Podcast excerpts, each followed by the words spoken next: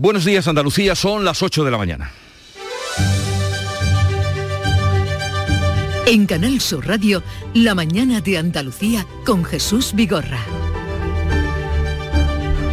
A esta hora, 8 de la mañana, un buque de la Armada viaja hacia Polonia con 200 toneladas de armamento, 30 camiones y 10 vehículos ligeros, todos cargados. El envío dobla lo entregado hasta ahora por España. Fue uno de los anuncios hechos ayer por el presidente del gobierno en su visita, en su visita a Ucrania y encuentro con Zelensky. Este viernes la Guardia Civil investiga varios sucesos. En Granada, una pareja ha aparecido muerta en un barranco. En principio la investigación no apunta a violencia de género sino un asunto relacionado posiblemente con el tráfico de drogas. Y en Huelva, un joven marroquí de 27 años ha muerto en el incendio de una chabola en Lepe otro eh, suceso similar a los que están ocurriendo en esos campos. La atención también está en Alemania, donde las autoridades han acusado formalmente este jueves al sospechoso de secuestrar a la niña británica Madeleine Macan en el Algarve de 2000, o fue en 2007. Se trata de Christian Bruckner, un pedófilo reincidente. Y entre las citas, pues los Reyes presiden hoy en Alcalá de Henares la entrega del Premio Cervantes a la escritora uruguaya Cristina Pérez Rossi. Andújar celebra este fin de semana la romería de la Virgen de la Cabeza con amplia cobertura de Canal Sur Radio y Televisión y el domingo el Betty juega el final de la Copa del Rey. En Canal Sur Radio, la mañana de Andalucía con Jesús Bigorra. Noticias. Bueno, después de esta barbaridad, Mañana sábado. Mañana sábado. El domingo esperemos que el Betis sea campeón de la Copa del Rey. Mañana sábado. Porque el partido es tarde además, a las 10 de la noche, así que el domingo... O sea, o sea, acabará en domingo, será campeón en domingo, será campeón en domingo. Será como todos esperamos y celebramos. Bueno, y después de esto vamos con el tiempo que es fundamental. Social Energy. La revolución solar ha llegado a Andalucía para ofrecerte la información del tiempo. Hoy esperamos cielos cubiertos con lluvias generalizadas y persistentes, sobre todo en las sierras. En el extremo oriental las lluvias serán poco probables, se irán abriendo claros por la tarde. Por lluvias se han activado avisos en Sevilla, Huelva y Cádiz y por viento en toda Andalucía. Hoy va a soplar del oeste fuerte con rachas muy fuertes. En el litoral y zonas altas serán más intensos a partir de la tarde. Y en cuanto a las temperaturas, suben las mínimas y bajan las máximas. Un descenso notable en el interior occidental. Hoy la temperatura más alta se va a registrar en Almería 20 grados, 19 de máxima en Cádiz, 17 en Málaga, 16 en Huelva y ya en el interior 15 en Granada, Jaén y Sevilla y 14 en Córdoba. En abril, Sol 1000. Con Social Energy, atrapa el sol y di no a la subida de la luz. Ahorra hasta un 70% en tu factura y sé un revolucionario solar aprovechando las subvenciones de Andalucía. Pide cita al 955 44 11 11 o socialenergy.es. Solo primeras marcas y hasta 25 años de garantía. La revolución solar es Social Energy. Y vamos a conocer ahora cuál es la situación del tráfico en las carreteras de Andalucía. Para ello conectamos con la DGT. Nos atiende David Iglesias. Buenos días. ¿Qué tal? Muy buenos días. A esta hora mucha precaución. Van a encontrar tráfico lento en varios puntos de las carreteras de Andalucía, especialmente la entrada a Sevilla por la 49 en Camas, esa misma vía, pero de entrada a Huelva, en sentido contrario, en San Juan del Puerto. Y en Málaga también van a encontrar dificultades en la A7 en Fuengirola hacia Marbella y también en la A7, pero en la Cala del Moral, en sentido a la capital malacitana. 17 millones de euros. 17 millones de euros. Tu hija, la que no podía venir hoy porque tenía mucho trabajo, acaba de subir una foto de fiesta con sus amigas. Pero piensa en 17 millones de euros. Extra Día de la Madre de la ONCE. El 1 de mayo, 17 millones de euros. Extra Día de la Madre de la ONCE. Compensa y mucho. A todos los que jugáis a la ONCE, bien jugado. Juega responsablemente y solo si eres mayor de edad. Los centros de día para personas mayores y con discapacidad son espacios seguros y estamos deseando volver a verte, seguir compartiendo momentos contigo, seguir a tu lado. Regresa con tranquilidad y siente la emoción de volver. Junta de Andalucía. La mañana de Andalucía con Jesús Vigorra. Vamos a contarles la actualidad de este día. En Granada se está investigando la muerte de un hombre y una mujer cuyos cadáveres han sido hallados con signos de violencia en la localidad de Sorbilán. Laura Nieto, cuéntanos. Laura. Bueno, ahora les contamos esa información que ha ocurrido en Granada. Y hoy en Algeciras es la segunda sesión del juicio contra los hermanos Tejón, líderes del clan de los Castañas, una de las principales organizaciones del narcotráfico que operan en el estrecho. Ángeles Rueda. Pues muy buenos días. Pues sí, la sección de Algeciras de la Audiencia Provincial de Cádiz vuelve a ser escenario y viernes del juicio contra el clan de los Castañas. La Fiscalía Antidroga pide 20 años de cárcel para cada uno de los dos cabecillas por la supuesta comisión de los delitos de tráfico de drogas y tenencia de armas. Además de los hermanos Francisco y Antonio Tejón, presuntos cabecillas de esta red, hay otros 15 procesados en el banquillo de los acusados. La Fiscalía Antidroga les atribuye el liderazgo por introducir grandes cantidades de hachís procedentes de Marruecos en las costas del campo de Gibraltar. Hoy los testigos que van a declarar son policías. Eh, la sesión comenzará con la declaración de los acusados, aunque muchos ya han anunciado a través de sus letrados que se van a acoger a su derecho a no hacerlo. Y volvemos a Granada con ese suceso del que nos da cuenta Laura Nieto. Hola Laura. Hola, eh, decíamos que aunque se trata de una pareja sentimental, se descarta en principio que sea un caso de violencia de género y se investiga la posible relación con el tráfico de drogas. Los cadáveres se localizaron ayer tras una denuncia por la desaparición de la pareja. El dispositivo de búsqueda los encontró a mediodía en un barranco de Sorbilán. Se mantienen todas las hipótesis abiertas, incluida la de que pudiera ser un caso de violencia de género, aunque en ningún momento de la investigación ha sido la principal. La otra hipótesis está basada en la posible relación de las muertes con el tráfico de drogas. Uno de los fallecidos es un varón de 61 años, agricultor de La Mamola, una localidad cercana, presunto traficante de drogas y conocido con el apodo del Rey León.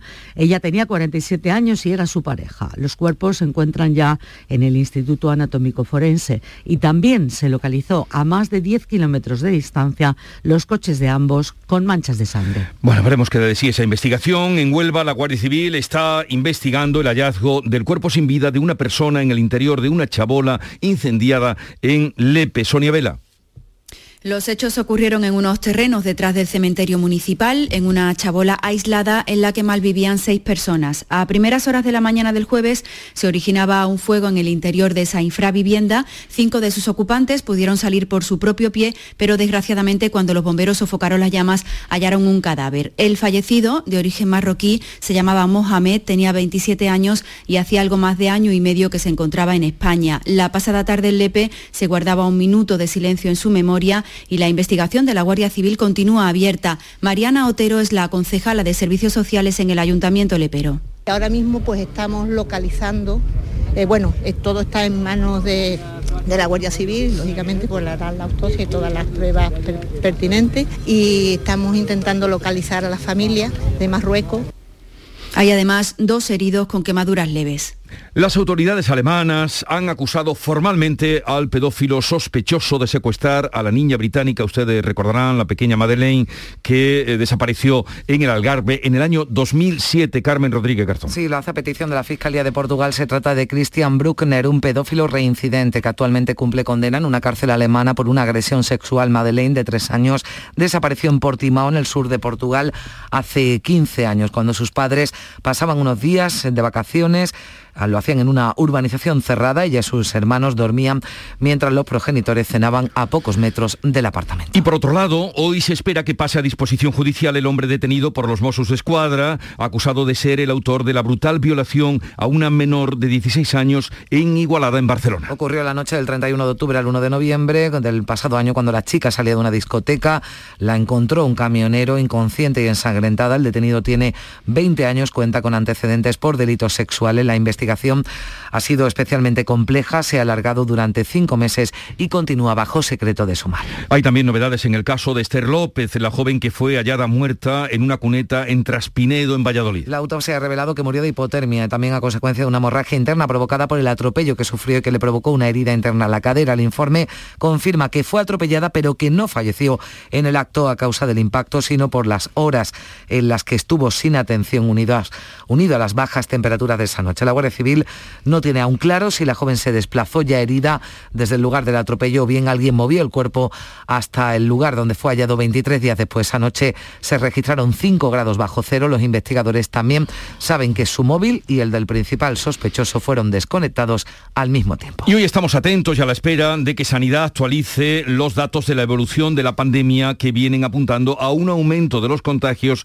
en algunas comunidades por el efecto de la Semana Santa. Sí, ya las últimas cifras, las del pasado martes, se registraban un aumento de todos los parámetros de la pandemia aquí en Andalucía, sobre todo, y es preocupante, en el número de hospitalizados.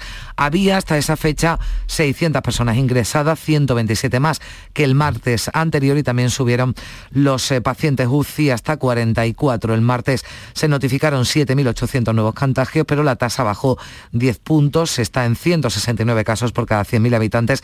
Ya eso sí, solo se hacen pruebas a los colectivos vulnerables y a personas con síntomas graves. Se han detectado en España además los primeros casos de la nueva variante XE que preocupa por su alta transmisión, mayor incluso que la Omicron. Es una mezcla entre la Omicron original y la sigilosa. Según la OMS, es un 10% más contagiosa, pero aún es pronto para conocer su gravedad o si escapa la inmunidad de las vacunas. Estamos a viernes 22 de abril, víspera de mm, importantes acontecimientos y también de saber cuándo se van a celebrar las elecciones en Andalucía. El presidente de la Junta sigue sin aclarar cuándo las va a convocar, aunque este jueves decía que la legislatura está ya acabada. Pero nada más avanzado Juanma Moreno sobre la decisión que ha tomado en este periodo de reflexión que se ha dado el presidente para anunciar el llamamiento a las urnas. El jefe del Ejecutivo andaluz hacía solo esta referencia este jueves culminando la legislatura, ¿no? Es un secreto a voces que la legislatura se acaba, ¿no? Y se acaba porque hemos culminado los grandes proyectos que precisamente habíamos prometido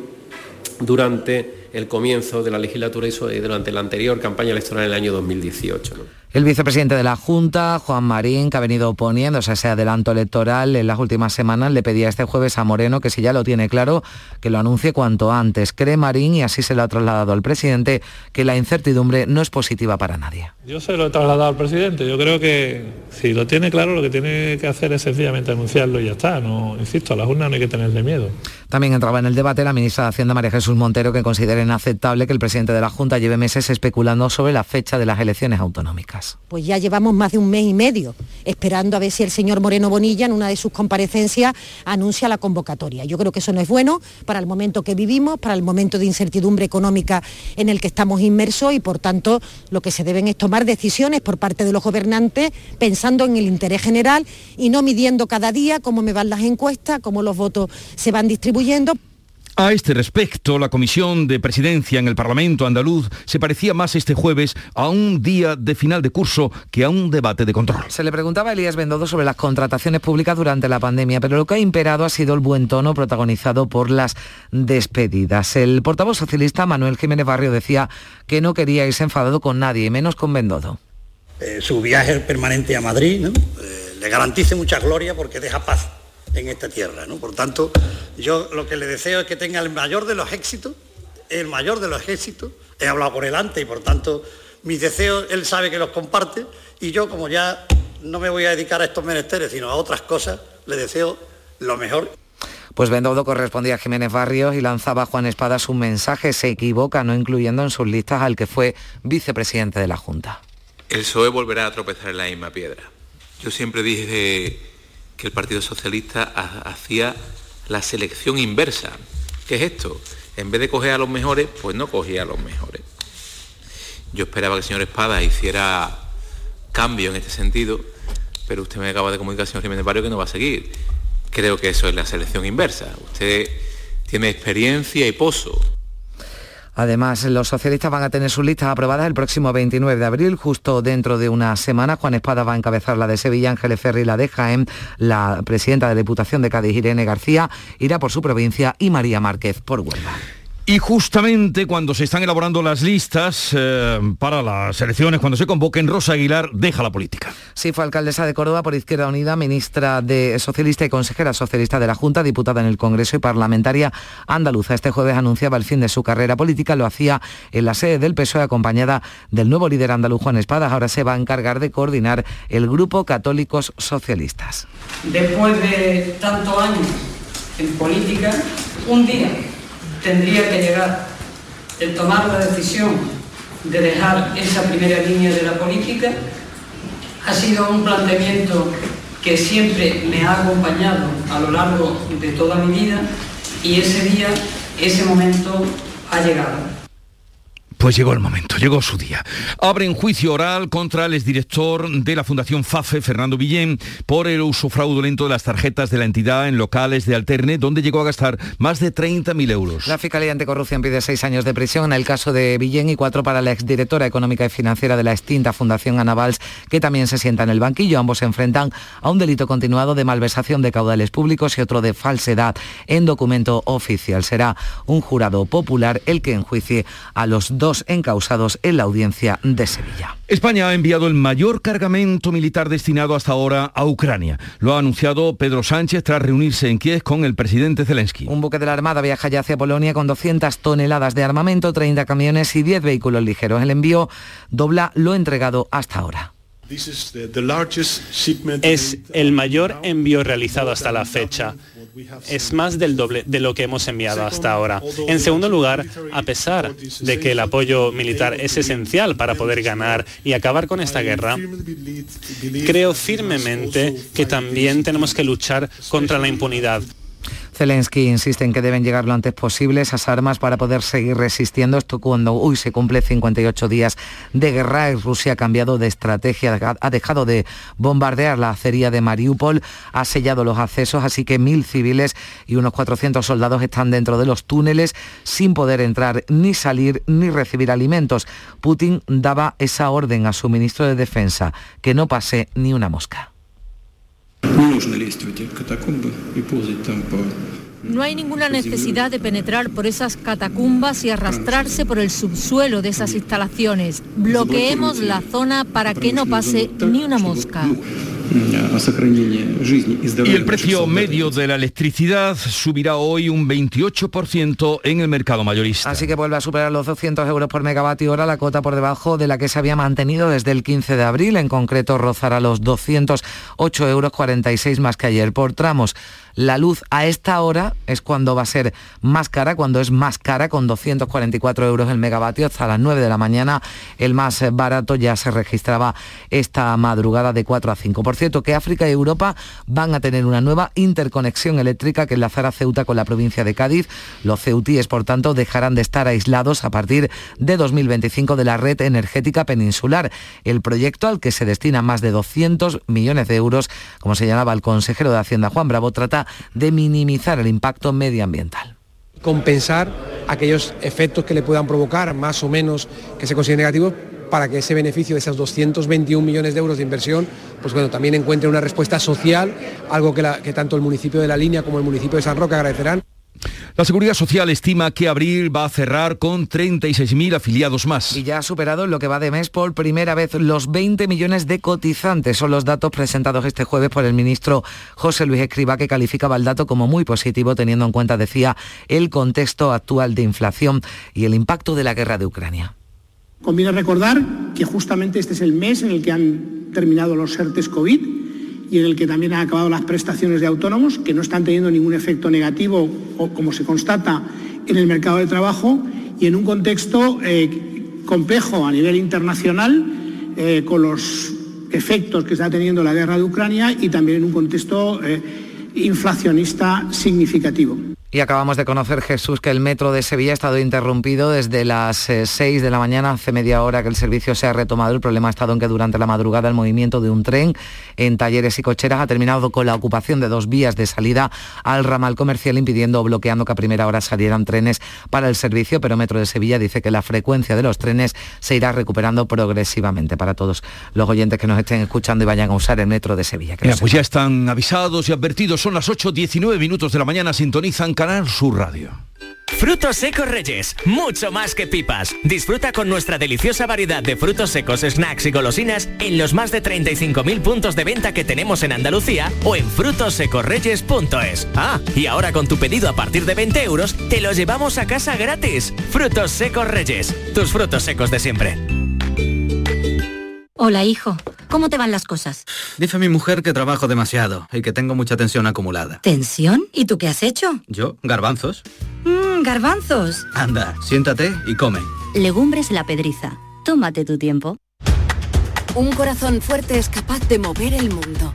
Por eso queremos reconocer con el distintivo Corazón Andaluz a todos los productos, personas y empresas que ponen a Andalucía en marcha. Cuando veas un distintivo Corazón Andaluz, sabrás que ahí hay excelencia y que se consigue desde Andalucía con amor.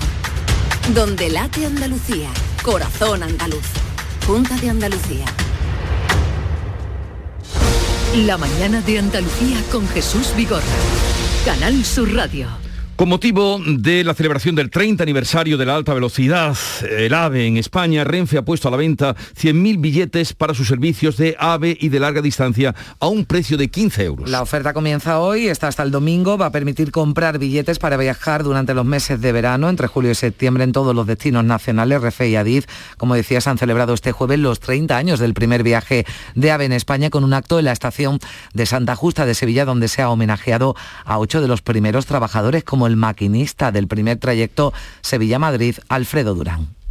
Yo creo que era la consecuencia de, unos meses anteriores donde habíamos estado haciendo multitud de pruebas y de ensayos y ese era el día de, ¿no? Y ese día, pues bueno, sientes un poco de más responsabilidad de la habitual cuando llevas un tren. Para celebrar esta efeméride también se ha renovado el logotipo AVE. En tres décadas han sumado la alta velocidad más de 84 millones de viajeros entre las dos ciudades, entre Sevilla y Madrid. Y hoy, viernes, Adif y el Ministerio de Transportes presentan el estudio funcional del tramo del AVE entre Granada y Almería y van a visitar las obras. María Jesús Recio. El avance del estudio funcional del tramo del AVE entre Granada y Almería llega por fin a la provincia. El secretario general de Infraestructuras y la presidenta de Adif van a dar a conocer todos los detalles en un primer encuentro a las 9 de la mañana con el alcalde de la ciudad y el presidente de la Diputación. En una segunda ronda de contactos se van a reunir con representantes de los empresarios, Asempal y la Cámara de Comercio, los sindicatos UGT y comisiones obreras y la mesa del ferrocarril. Cerrarán la jornada con una visita a uno de los tramos en obras para la conexión con Murcia, entre Níjar y el río Andarax. Una visita muy esperada después de que la alcalde de Almería, Ramón Fernández Pacheco, afeara que el estudio fuera avanzado en Granada con representantes exclusivamente del PSOE. La subdelegación del Gobierno asegura que esa visita estaba prevista pero que tuvo que posponerse. Hoy ha llegado el día. La ciudadanía mientras espera nuevos avances que permitan viajar en AVE. La fecha prevista, recordemos, 2026. Pues a ver si somos capaces o son capaces de cumplir la fecha como cumplió en su día el primer AVE.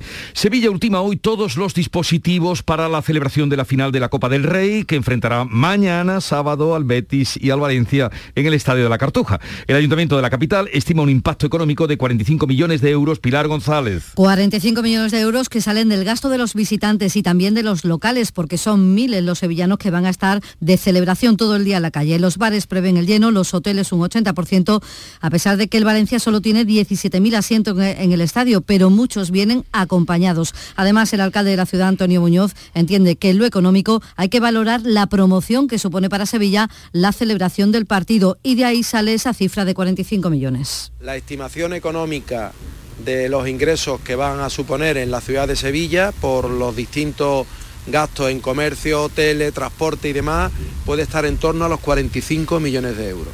Esta tarde la Policía Nacional reúne a los responsables de la seguridad para la final del partido. Los taxistas a partir de esta tarde tienen horario libre sin descansos y para mañana se amplía el servicio de autobuses hacia el Estadio de la Cartuja. Vamos a saludar en este punto a Manuel Cornás Campa, que es presidente de la Asociación de Hoteleros de Sevilla y presidente a su vez de la Comisión de Turismo de la Confederación de Empresarios y también de la Cámara de Comercio. Señor Cornás, buenos días. Hola, buenos días. Eh, nos hablan de 45 millones de impacto. En este momento, ¿cuál es la ocupación para eh, este fin de semana en Sevilla? Bueno, nosotros prevemos en torno al 80%, que es una cifra muy buena. También hay que tener en cuenta que estamos en temporada alta y los fines de semana pues funcionan bien, pero vamos, es un aliciente indudable el que haya esta final de fútbol. Estos acontecimientos deportivos, ya son varios los que se han celebrado en la Cartuja y algunos que están por venir, ¿qué suponen dentro de, en fin, lo que es la evolución del sector hostelero en Sevilla? Pues siendo muy importante el dinero que pueda dejar un evento de estos en la ciudad, yo creo que lo que más hay que considerar es el efecto promocional.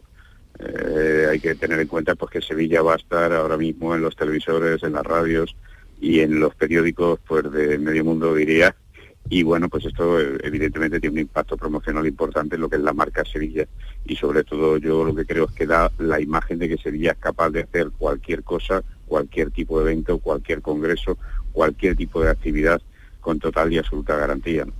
Sí, señor Cornas, ¿qué tal? Buenos días. Estamos ya a pocos días, además de la feria. Entiendo que también las eh, previsiones que están eh, manejando, que tienen ya para, para la feria de abril, son, son buenas, son altas.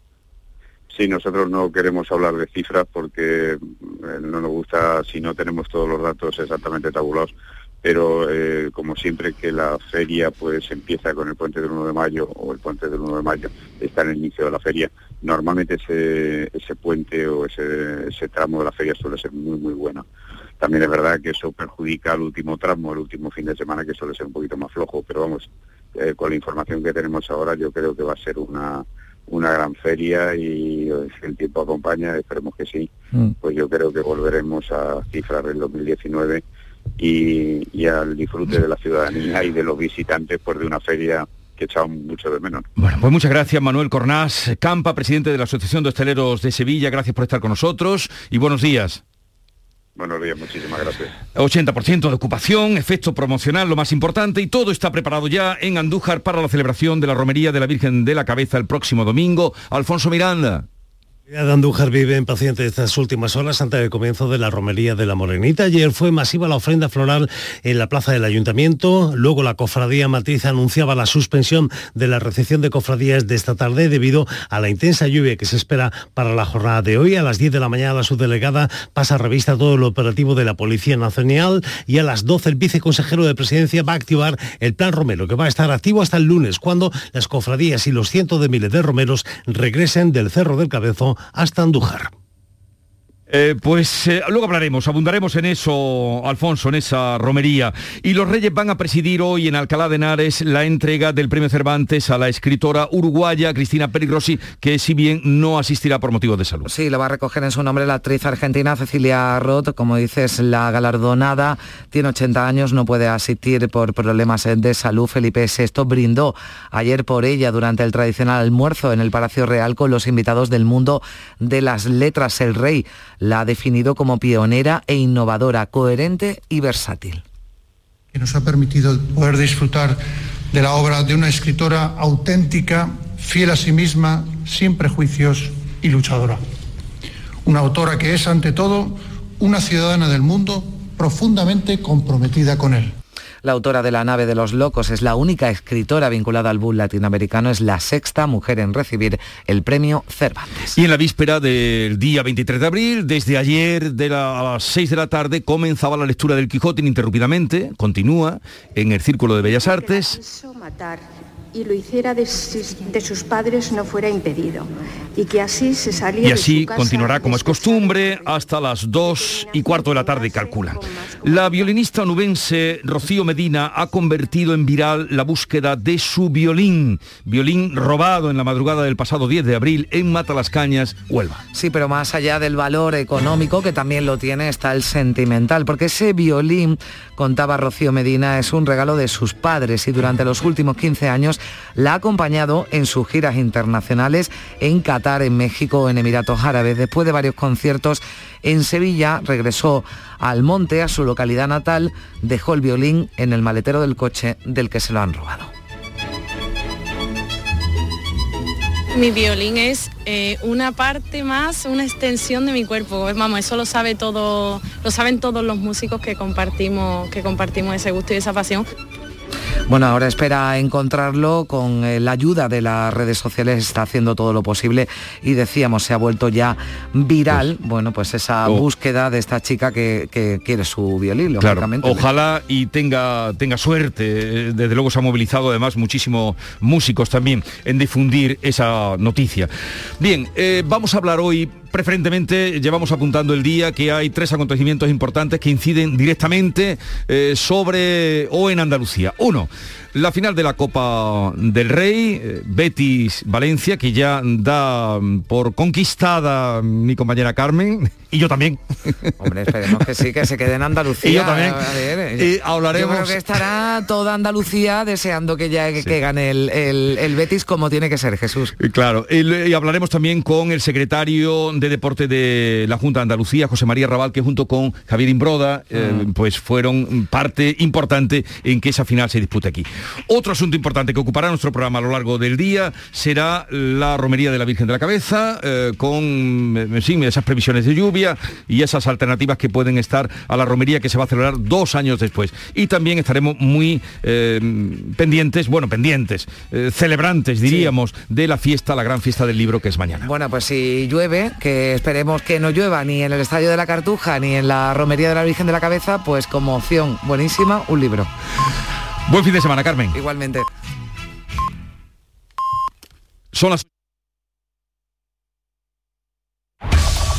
En la mañana de Andalucía de Canal Sur Radio, las noticias de Sevilla. Con Pilar González. Hola, buenos días. El metro ha estado interrumpido desde las seis y media de la mañana y hace media hora que el servicio se ha retomado. El problema ha estado en que durante la madrugada el movimiento de un tren en el recinto de talleres y cocheras ha terminado con la ocupación de las dos vías de la salida al ramal comercial, impidiendo o bloqueando que a primera hora salieran trenes para el servicio. Metro de Sevilla asegura que la frecuencia de los trenes se va a ir recuperando progresivamente. Está lloviendo, va a llover durante todo el día, al menos es la previsión que hace la EMET. Ahora llueve y hay retenciones en la entrada a Sevilla por la 49 de 2 kilómetros, uno por el patrocinio, uno y medio por la autovía de Utrera, también por la de San Juan, uno por la de Coria, tres kilómetros en el centenario sentido Huelva y uno en el nudo de la Gota de Leche, sentido Ronda Urbana Norte, donde el tráfico es intenso. También es intenso en la entrada a Sevilla por el Alamillo, Puente de las Delicias, Avenida Juan Pablo II, Avenida de la Paz, Kansas City y en el acceso, en, el cruce entre Eduardo Dato y la Buaira. También en la ronda del Tamarguillo, sentido Avenida de la Paz. En cuanto al tiempo, lo dicho, llueve, viento de suroeste en aumento con rachas ocasionalmente muy fuertes. Las temperaturas mínimas suben, las máximas bajan. Está previsto alcanzar 14 grados en Morón, 15 en Écija y Sevilla, 16 en Lebrija. A esta hora tenemos 13 grados en la capital. Iberfurgo. El alquiler de furgonetas con una nueva y variada flota de vehículos industriales en Sevilla les ofrece la información deportiva. Pues hoy el protagonismo se lo lleva la Copa del Rey. Nuria Gaceño, buenos días. Muy buenos días, ya todo preparado para esa final de la Copa del Rey que mañana disputarán en el Estadio de la Cartuja a las 10 de la noche el Betis y el Valencia. Ambos equipos se entrenarán hoy en el escenario del partido. Los valencianistas a las 6, los béticos a las 8. También habrá ruedas de prensa a las 5 y cuarto, la de Bordalás y el capitán del Valencia Gallá y a las 7 y cuarto la comparecencia de Manuel Pellegrini y Joaquín, el único que sabe lo que es ganar una copa con el Betis, la de hace 17 años en el Vicente Calderón ante Osasuna. ¡Guau! ¡Vaya furgoneta! La he alquilado en Iberfurgo. Está súper nueva. No parece de alquiler. Ya, en Iberfurgo disponen de una flota en perfecto estado y te ofrecen presupuestos a medida. En Iberfurgo somos expertos en alquiler de furgonetas de carga, pasajeros y carrozados. Visítanos en iberfurgo.com o en Sevilla en el Polígono Industrial Parsi. Automóviles Berrocar, más de mil coches de todas las marcas y modelos. La mejor garantía del mercado, inmejorable financiación, sin sorpresas de última hora y con total transparencia para que la compra de tu nuevo coche sea una decisión inteligente. 50 concesionarios Berrocar y más de 700 talleres concertados en territorio nacional. Entrega a domicilio totalmente gratis. GrupoBerrocar.com Bueno, pues se ultiman todos los dispositivos para la celebración de la Copa del Rey. Esta tarde la Policía Nacional reúne a los responsables de seguridad para la final de la Copa. Los taxistas a partir de las 6 de esta tarde van a estar sin descanso. Los que quieran podrán trabajar y para mañana se amplía el servicio de autobuses hacia el estadio de la Cartuja. Se esperan miles de visitantes, los hoteles al 80%, a pesar de que el equipo visitante solo tiene 17.000 asientos en el estadio. No obstante, como señala el presidente de los hoteleros, Manuel Cornax, vienen a Sevilla acompañados. Tiene que tener en cuenta que muchas personas vienen acompañadas por sus parejas o incluso por sus hijos que disfrutan de la ciudad, mientras que la persona aficionada al fútbol pues entra en el estadio. Entonces hay que tener en cuenta que no solamente estamos contando los que tienen entradas, sino muchas veces los que los acompañan. Se estima un impacto económico de 45 millones de euros, teniendo en cuenta también la promoción que se hace de la ciudad gracias a este evento. Más asuntos. Gobierno Central se ha comprometido a estudiar la conexión ferroviaria entre el aeropuerto y la estación de trenes de Santa Justa. Lo ha dicho la ministra Raquel Sánchez.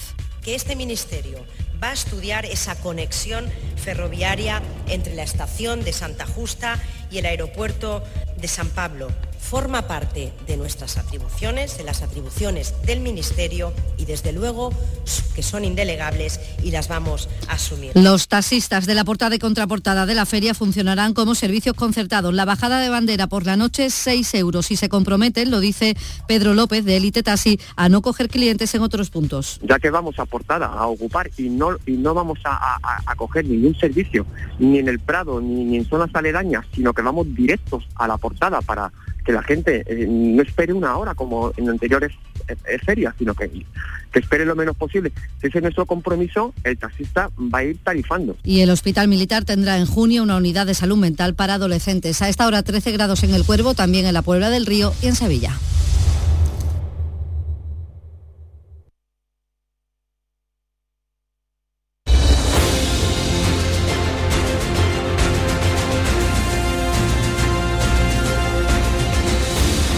8.35 minutos de la mañana en la sintonía de Canal Sur Radio, esta es la mañana de Andalucía y en un momento tertulia de actualidad, mesa de diálogo, hoy con Antonia Sánchez, Alfonso Lazo y Javier Rubio. Un corazón fuerte es capaz de mover el mundo.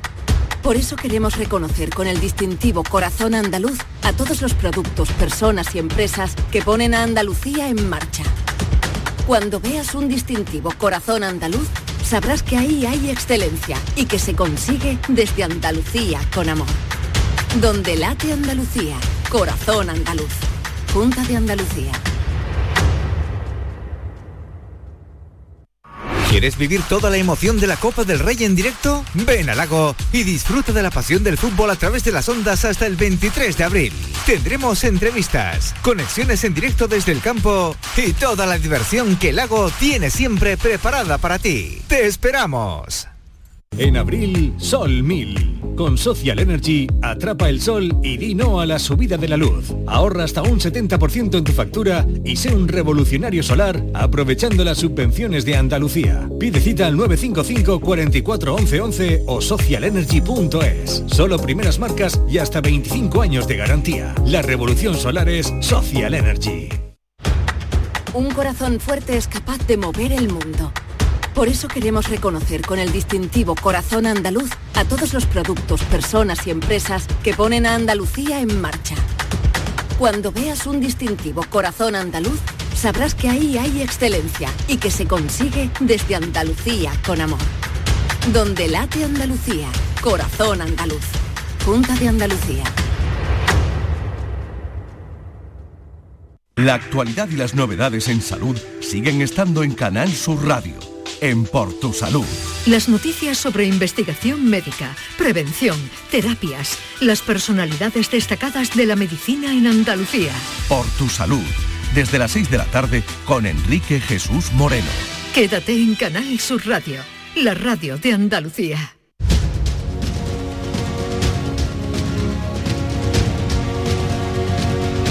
Pues vamos a hablar de todo, de todo lo que nos dé tiempo, porque hay muchas cosas y asuntos de los que tratar. Hoy con Antonia Sánchez, su directora de La Voz de Almería. Buenos días, Antonia.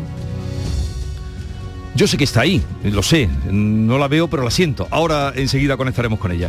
En los estudios de Almería. Aquí en la Cartuja, lloviendo además, eh, me lo confirma Alfonso Lazo que acaba de llegar. Alfonso, buenos días. Hola, buenos días. Un poco agobiado, ¿eh? Vengo ¿Por qué? Con, el, con la voz entrecortada porque es que hay un atasco, una avería en el metro. Sí, sí, sí, sí. Se ha producido entonces un, un colapso en la circulación y me han recogido con media hora de retraso. casi. Eh, pues, eh, contemplen eso, pero ha llegado puntual. Sí, llegado eso, eso, puntual. eh, eh, Así que relájate, relájate que Me ha llegado relajo, puntual. me relajo. Pero ya lo hemos advertido, porque puede que haya gente que esté Sí, sí. eh, complicándole, afectándole Pero este mucho, corte que ha habido en el metro. ¿eh? O sea, la circulación ahora está tremenda. Tremenda porque, claro, es, eh, por lo visto he escuchado mm, que la avería empezó a las seis y media de la mañana Sí. Y bueno, ahora mismo se ha, se ha terminado, pero hasta que se reanude la circulación por Ya. el metro va... Ya el follón está liado. Está liado, Más está con las obras que hay en, Sí, en bueno, Sevilla. las- las obras, Ah, las las obras, obras, sí. Que no sé si te afectan en, en tu recorrido. Pues también. En cualquier caso, llueve un poquito, ¿no? O- Ahora mismo, bueno, esta mañana cuando me levanté sí estaba lloviendo fuerte. Luego paré, que he aprovechado y, y he cometido el error de no traerme el paraguas, ¿eh? y ha vuelto a llover. Ha empezado a llover ahora otra vez. poquito. Y por Almería, Antonia, hola, buenos días. Hola, muy buenos días. ¿Me escucháis ahora? Sí, per- perfectamente, perfectamente. Eh, ¿Llueve por ahí? Pues mira, es que estoy en Córdoba. Ah, que estás en Córdoba. Estoy en Córdoba. Y están cayendo unas cuantas gotas, ¿sí? Sí, sí. Bien, Así pues, es. eh, eh, pues nada, que tengas un buen día en Córdoba, es una ciudad estupenda para, Maravillosa. para vivirla. Maravillosa, es verdad. Yo me he reencontrado con Córdoba después de algunos años, ¿eh? porque Sí. yo estuve aquí un- precisamente trabajando en Canal Sur uno- un tiempo. Y vamos, una ciudad maravillosa y una provincia maravillosa. Bueno, en los estudios de Córdoba, la antigua estación eh, del ferrocarril, un sitio centro de la ciudad. Y también está con nosotros en la Cartuja, en los estudios de la Cartuja de Canal Sur Radio, Javier Rubio, redactor jefe de ABC Sevilla. Buenos días, Javier. Hola, muy buenos días. ¿Qué tal estás? Muy bien, muy bien, estupendamente. Has estado celebrando los, estos días, esta semana, el 30 aniversario de, de la Expo, 30 aniversario Bueno, del AVE. Lo, lo he celebrado de una manera crítica, como creo que le debe corresponder a los periodistas. ¿Lo dices ¿no? por el artículo de hoy? Bueno, por en el ABC. hoy, el otro día también escribí una cosa, ¿no? Un Eh, poco titula- relacionando la, la diplomacia, las relaciones internacionales, cómo, cómo había cambiado todo en 30 años, ¿no? Hoy eh, titula en su columna Javier Rubio Mentiras del AVE, léanlo eh, y eh, saquen sus conclusiones. Pero Javier Rubio es uno de los periodistas eh, que eran más que más vivieron la Expo que más la estudiaron y que cuando íbamos a alguna rueda de prensa y preguntaba a Javier, eh, siempre sabía o nos explicaba luego a todos eh, muchas cosas, porque su afición a los puentes, su afición a la arquitectura, eh, su amor por la ciudad le llevaba a estar, tú estabas muy metido en toda, Hombre, yo en aquella época en Diario 16. Sí, en Diario 16, Andalucía. Yo empecé a escribir de la Expo en octubre de 1988 con el primer congreso de comisarios que hubo para mm, preparar, para organizar la, la exposición y desde entonces ya, no digo que estaba ya a, a tiempo completo, pero, pero sí una gran parte de mi jornada laboral estaba pisando la cartuja cuando no había nada, cuando todavía no se había hecho ni el lago. Tengo una foto ahí justamente en medio de- del lago cuando era bueno un terreno baldío, ¿no? De, de huerta de- de- del convento, de lo que había sido el convento de, la- de la- de los cartujos. ¿Y ahora sientes nostalgia o...? No, no. digo, con esa mirada mereció la pena. eh, Sí, hombre, ha merecido la pena, claro que sí, por supuesto ha merecido la pena, la ciudad la ha cambiado, el río. mm, Yo creo que donde más se nota es la infraestructura cultural y el empuje Mm. cultural que tiene Sevilla desde entonces. Hay que pensar que antes del 92 la ciudad era muy mortecina en cuanto a actividad cultural. Tenía un solo teatro municipal, Teatro Ujú. de Vega, dos o tres salas eh, privadas y poco más. Y hombre, ahora tenemos un elenco, tenemos el Teatro de la Maestranza, con toda aquella polémica, no sé si la recordarán, Sí, la sobre la polémica ópera, sobre, ¿no? Sobre el- el. Palacio de la Ópera, si había que tal, al final el auditorio que se estaba haciendo en la, la Maestranza de Artillería, pues ahí se, se cambió el proyecto para hacer ópera. ¿no? Pero bueno, no, no, nostalgia, no, nunca, nunca. Pasado pisado. Pero, a ver, Alfonso, tú que estabas desde dentro, no sé si viajaste en el primer eh, AVE. Mm, Bueno, en el primero no, porque fue un, un ¿O en el de prueba? oficial de grandes autoridades. Bueno, ¿no? pero tú eras entonces diputado. Sí, diputado, no. Y para mí fue una liberación. Es decir, para mí... ¿La, no, no, la- la porque- liberación qué? ¿Que llegara el AVE? No, no, que el ave llegaba siempre a su hora, no. La liberación es la liberación de, de- de coger un avión toda la semana Ya, dos veces. claro. Porque claro, eso es una tortura. Eh, eh, jamás llegaba a su hora, eh, no salía a su hora. Y claro, la, la seguridad del AVE, que además te deja desde el centro de la ciudad, de Sevilla, Mm. al centro de Madrid, pues fue espléndido. Además me leí muchísimos libros durante durante el viaje en AVE, muy cómodo, ¿no? Y aproveché para leer cosas que no habría leído nunca. Yo tenía en el maletín un libro, un libro metido siempre, que no habría leído jamás, pero que lo leía en esos viajes. Gracias al AVE. Gracias al AVE. sí. luego, luego voy a preguntar qué libro estáis leyendo. me pasó al revés con, con los trenes, la conexión ferroviaria Madrid-Sevilla. Yo estudié la carrera en Madrid, soy licenciado por la Complutense. Entonces iba a Madrid, me examinaba, volvía y tal. Claro, íbamos en aquellos talgos, en el talgo de por la mañana y se volvía en el expreso de por la noche. Y claro, yo gracias a que los talgos salían a las 8 de la mañana y llegaban a las 3 de la tarde, 7, 7 horas y media, eso era el tiempo. En ese tiempo iba repasando Sí, estudiando, claro, repasando, tal. Yo estaba ya trabajando en Diario 16. claro, eh, si hubiera tenido el AVE a disposición del AVE cuando estudié la carrera, hubiera suspendido, porque en dos horas y media no da tiempo a nada. ¿Por qué decís dos horas y media? Yo creo que era no, menos, son, ¿no? era menos. Era bastante menos. Dos y cuarto. Dos y cuarto. Ahora dos, ahora dos y cuarto. Antes sí era dos y media. Cuando empezó eran dos y media. eran dos y media. En, en, el directo. Y Antonia, ahora Antonia viene la reprimenda desde Almería, lógicamente. a ver, bueno, ella está en Córdoba, que, está en Córdoba. sí, porque un, perdona, me, molesta, bueno, me molesta quizá por cordobés, pero también porque en la realidad cuando se dice eh, Madrid-Sevilla, Madrid-Sevilla, no, Madrid, eh, Córdoba, bueno, Córdoba-Sevilla. sí, pero, había un directo. Origen, había un directo, sí. Pero a Córdoba le pegó también. Un, a ver, eh, yo puedo contar de primera mano porque precisamente en el año 92 fue cuando he contado hace un momento que, yo trabajé un tiempo aquí en Canal Sur y fue precisamente en el año 92 y recuerdo, eh, claro, con mi, mm, aparte de con mi entonces juventud, pues mm, con, la sorpresa de alguien que venía de una provincia, que eh, eso de los trenes era, vamos, decimonónico, pues eh, tenía entonces compañeros en Córdoba que, vivían en Sevilla y venían a trabajar a Córdoba todas las mañanas, claro, aquello era un, paseo y yo aquello lo viví, bueno, de una manera alucinante, ¿no?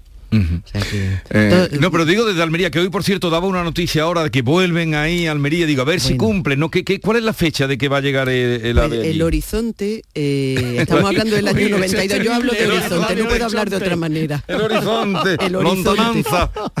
Además, nos lo tomamos muy al pie de la letra en Almería, eso del horizonte, porque el horizonte, a medida que uno avanza, se sigue alejando, ¿no? Exactamente. Pues eso es lo que nos ocurre, ¿eh? que el horizonte lo avanzamos, pero se, se sigue desplazando eh, pues ahora mismo está situado en torno al, 25-26, pero bueno, esta es una fecha eh, que nadie termina de de tomársela demasiado en serio. Desde luego, el único, no sé cómo lo hicisteis, porque Alfonso Lazo, ya lo digo, pero para que no lo sepan, fue diputado por Sevilla, diputado, electo, eh, con muchos votos, estuvo 20 años, toda esa época en la que España le metieron un buen arreón. Pero yo creo, y tú que eres además coleccionista de, grandes obras, Javier, que es la única, eh, en presupuesto no, en presupuesto no, pero en, cumplir el día que llegaba. Eso de decir el día 21 llega, eh, el día 21 llega la vez. Y llegar una obra como esa, con los túneles, con los movimientos de tierra, con todo lo que se hizo. El, nuevo acceso ferroviario a Andalucía, porque eh, hay que... Ahora nos parece todo muy sencillo. No, pero digo, perdona, lo de llegar en, el día. la, fecha, el AVE, la fecha, no es como el metro de Sevilla, la segunda línea. El, el, AVE, el AVE es consecuencia de dos o tres decisiones que toma el gobierno de Felipe González había que construir un nuevo acceso ferroviario a Andalucía, NAFA se llamaba, que es el cruce de Brazatorta, Sierra Morena por Brazatorta, que tú conoces bien. ¿Por qué? Porque esto lo marcaba la defensa nacional. Eh, de Peñaperro es un cuello de botella para trasladar las unidades mecanizadas que están en los alrededores de Madrid, ¿verdad? La, Brunete sobre todo, para trasladarla en caso de un hipotético escenario bélico a Andalucía. Entonces hay que construir un nuevo acceso ferroviario Andalucía, que se llama NAFA. Después el gobierno dice, bueno, pues ya que vamos a hacer este corredor ferroviario nuevo, lo vamos a poner en ancho internacional, porque todo el resto de la red ferroviaria española está en ancho Renfe, que es la vara castellana. Y esto está un poquito más estrecho, ancho internacional.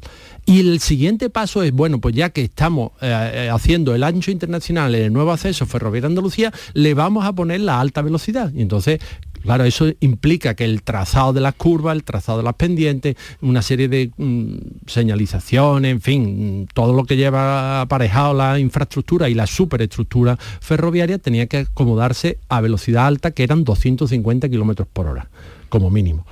Y entonces ahí surge la línea del AVE. Pero ah, lo primero que hay es una línea ferroviaria que va a cruzar de Peñaperro por otro sitio para tener dos posibles entradas o salidas de Andalucía. y por el mar recto también. Más recto, por supuesto. Eso se había intentado desde el siglo XIX. Desde el siglo XIX estábamos intentando, vamos, estábamos intentando, el, el gobierno español, la, la autoridades-. Sí, sí, sí. Estaban intentando cruzar Sierra Morena por ahí, porque efectivamente Sí. es lo más recto. Es lo más recto. Ujú. Bien, eh, por cierto, Antonia, ¿cuánto se tarda en tren desde Almería a Madrid? Pues eh, en torno a unas seis horas y media. Seis horas y bueno, media. sí. Y todo esto sin contar con que haya algún tipo de, de incidencia Ya, en el ya. camino, que suele haberla, ¿eh? no lo digo como una anécdota, es que suele haberla. Pues, eh, ¿y por qué las obras? Bueno, vamos a cambiar de tema. da, tiempo, da tiempo a leer muchos libros, ¿eh? Bueno. y mucho apunte. Siete horas a Madrid desde Almería. O, o sea, esperemos que ese horizonte no se vaya alejando, como eh, contábamos. Sí, no, no, Pero ¿por qué. ¿por qué las obras no terminan en su día? Ya damos por hecho que el presupuesto Pues, se va a no, sobrepasar. eh, eh, sí, sí. Pero eso ¿por qué el no- presupuesto siempre se pero ¿por qué no sobrepasa. se- Pues no lo sé, es un misterio. ¿eh? Simple, yo, yo, yo no sé, eso Javier seguramente tendrá más datos. Comparativo con otros países. En todos los países ocurre lo mismo, es decir, siempre una, una obra proyectada para una fecha tarda en llegar largos meses, si es que llega, ¿verdad? Sí. Si es que llega.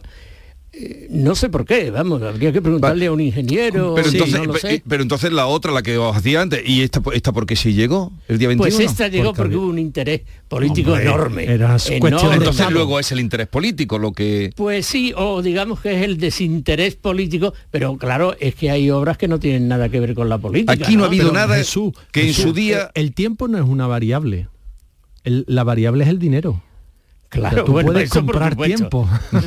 Empieza a poner a, a- a duplicar turnos de Claro, trabajo claro, y- entonces y, y vas avanzando consigue, pues sí, una sí, barbaridad. sí. Vale, eh, bueno, hay varios temas que, pero hay uno que eh, ayer salió, prefiero luego a- después de, la- de las 10 que tendremos más tiempo, que es el tema, ha salido los datos de población en España. Sí. No sé si lo habéis mirado, Sí, sí, no lo importa que lo hayáis mirado, pero Sí, yo... Lo, lo- lo- lo he visto y me ha llamado la atención. Eh, bueno, entonces entramos ya, yo creo que tenemos 10 minutos para hablar de esto. Es que me parece, esa noticia iba a salir muy poquito en nuestro telediario, eh, pero, Sí.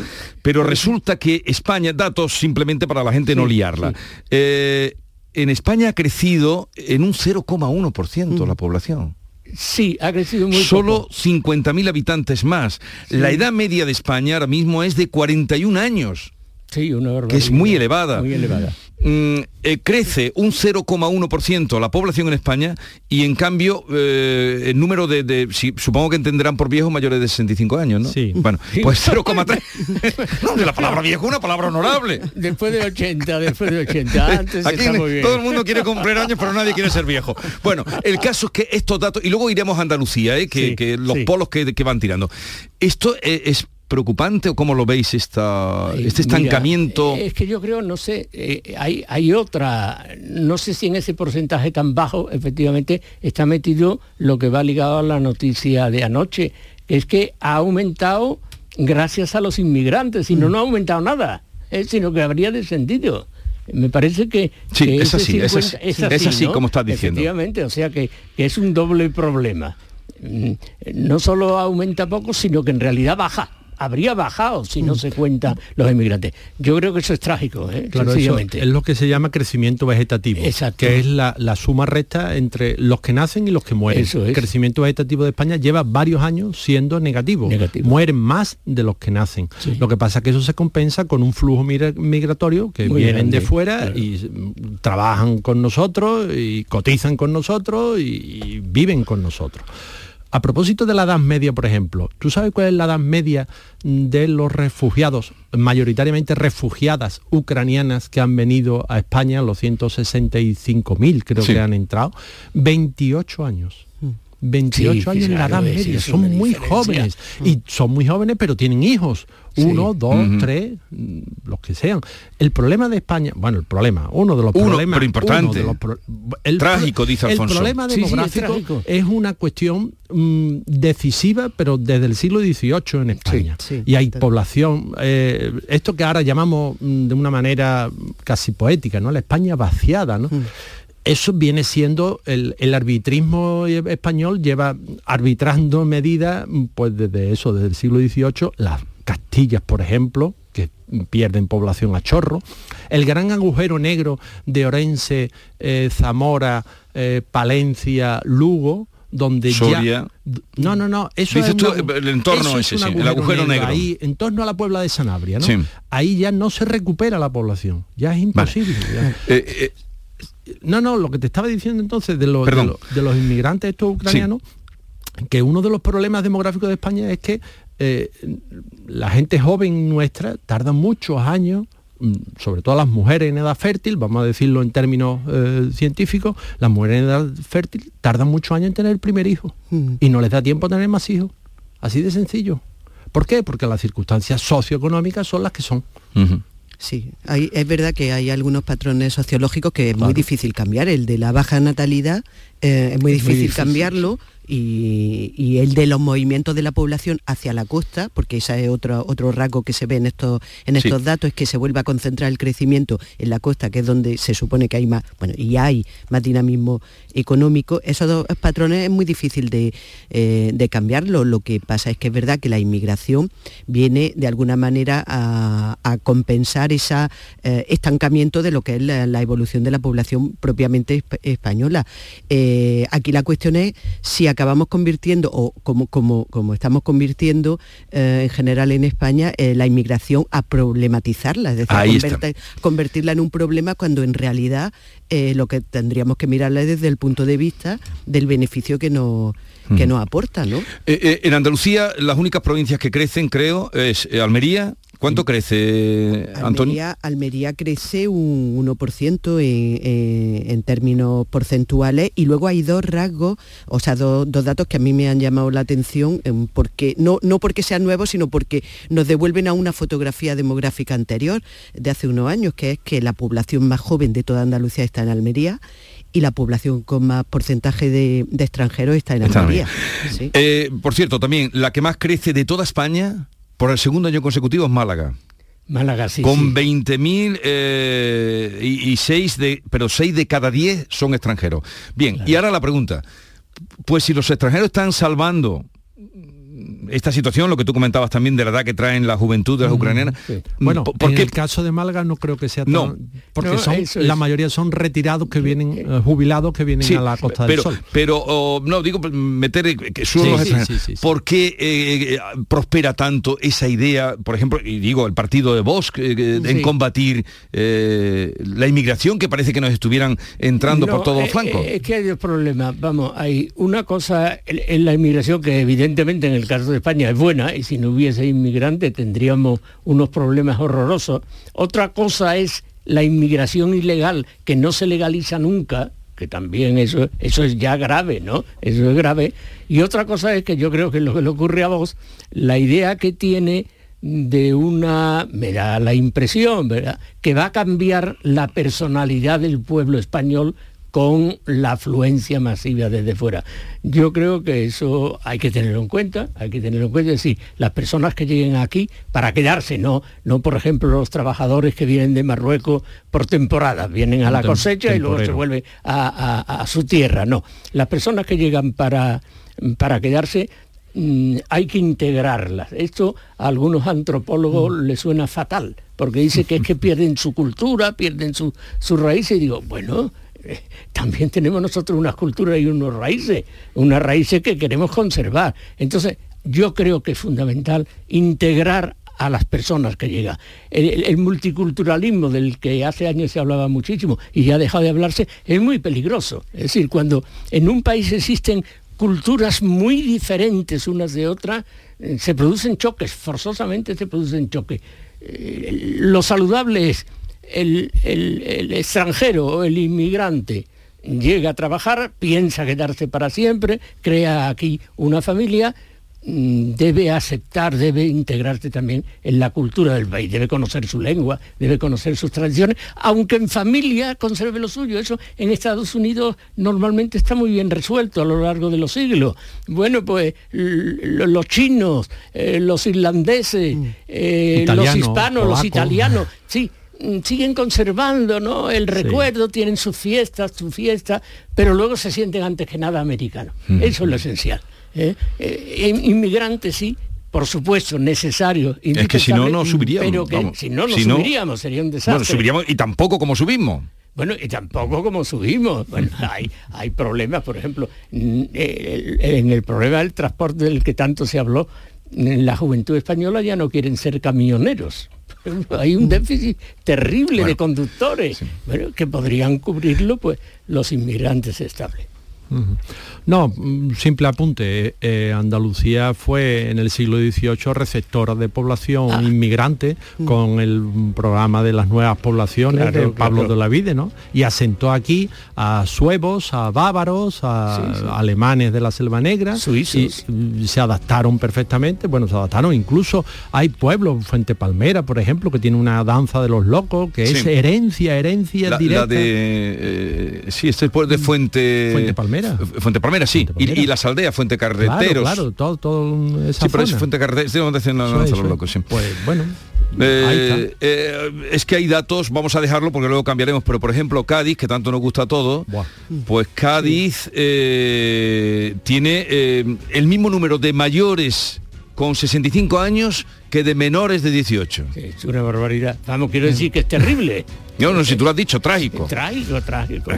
Cambiaremos ahora de tema porque llegamos a las 9 de la mañana, seguimos con Alfonso Lazo, Antonia Sánchez y Javier Rubio.